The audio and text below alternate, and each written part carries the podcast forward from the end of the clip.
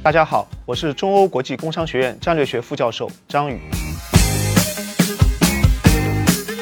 Z 世代其实是来自于西方的一个术语啊，它英文叫 Generation Z。那它呃原来的含义呢，是指从呃一九九五年到二零零九年之间呃出生的这一代人群。按照这个定义呢，啊，在中国目前我们大概有两点五亿的人群呢是属于 Z 世代。Z 世代它成长于一个经济啊高度繁荣的一个时代。啊，尤其在中国啊，他们所在的家庭啊，父母的经济条件以及收入的情况啊，都比过往啊有了非常好的一个提高。那同时呢，他们成长的环境呢，也是科技日新月异、高速发展的一个时代，尤其是数字科技的这个环境不断的在发展和前进。所以他们从出生开始，对于数字科技的掌握啊，就是一个原生态的或者是一个原住民的一个这样的一个形态。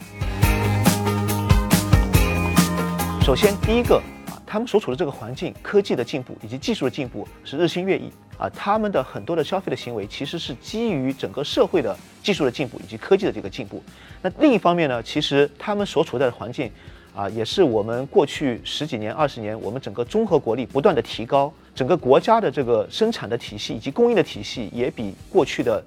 时代有了飞速的这个提高。正因为有了这样的两个科技的基础，以及整个社会的生产的这个供应的这个基础，使得 Z 世代他们的消费的环境有了极大的物质丰富性以及很大的这个可选的空间。也正是因为这样，他们在消费的时候有更多的选择啊可以去做啊，那也有更多的体验可以去选择。那最后他们所处的这一个消费的这个环境呢？因为科技的发展，因为生产条件的这个发展，有了更大的便利性以及随时随地的这个可得性啊。比方说啊，他们可以在晚上十二点下单啊，就有这个外卖的平台或者说这个零工的平台给他们把服务送到家里来。那这一点在十几年前或者在十年前、二十年前是不可以想象的。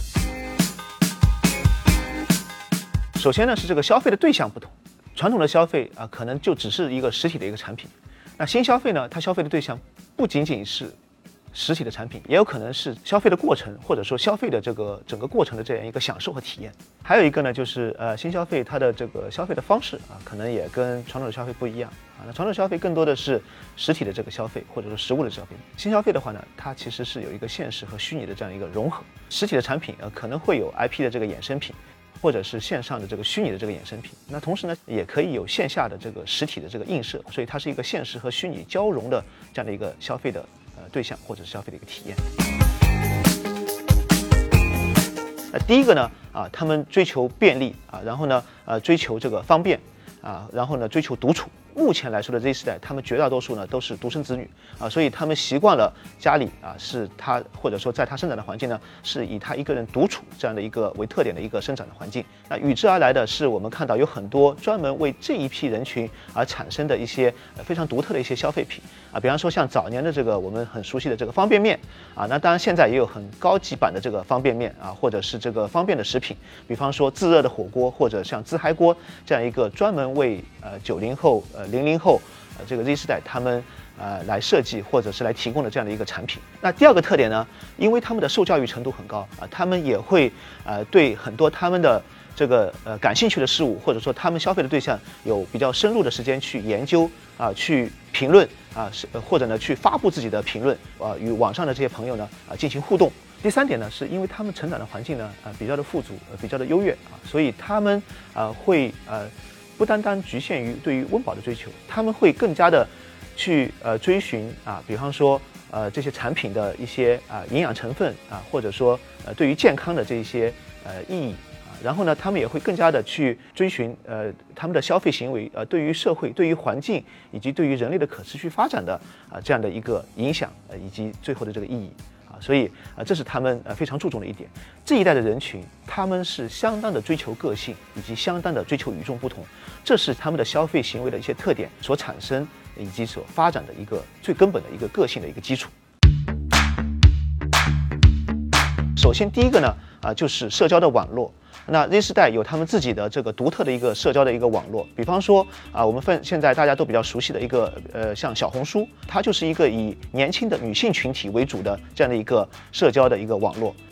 那比方说虎扑呢，就是以年轻的啊男性的呃这样的一个呃 Z 世代的这个群体啊为主力的这样一个社交的一个网络。那这两个社交的网站啊，他们的呃月活跃用户数啊都达到了这个呃一亿以上，那这是一个非常可观的一个数量级。那第二个呃 Z 世代呃非常呃喜闻乐见的一种消费的方式呢啊就是游戏和电竞。那不管是手游也好啊，不管是这个社交的游戏也好，那都吸引了很多的这个 Z 世代的这个消费的群体啊。比方说我们呃非常熟悉的这个王者荣耀，他们的消费的主力呢也是 Z 时代的这个人群。第三个呢就是视频的这个内容。那不管是呃长视频，像爱奇艺啊呃腾讯或者是优酷啊，或者说是中视频，像 B 站，或者说短视频，像抖音和快手，有百分之五十到六十以上的这个消费的主力呢，或者说观影的主力呢是 Z 时代的人群。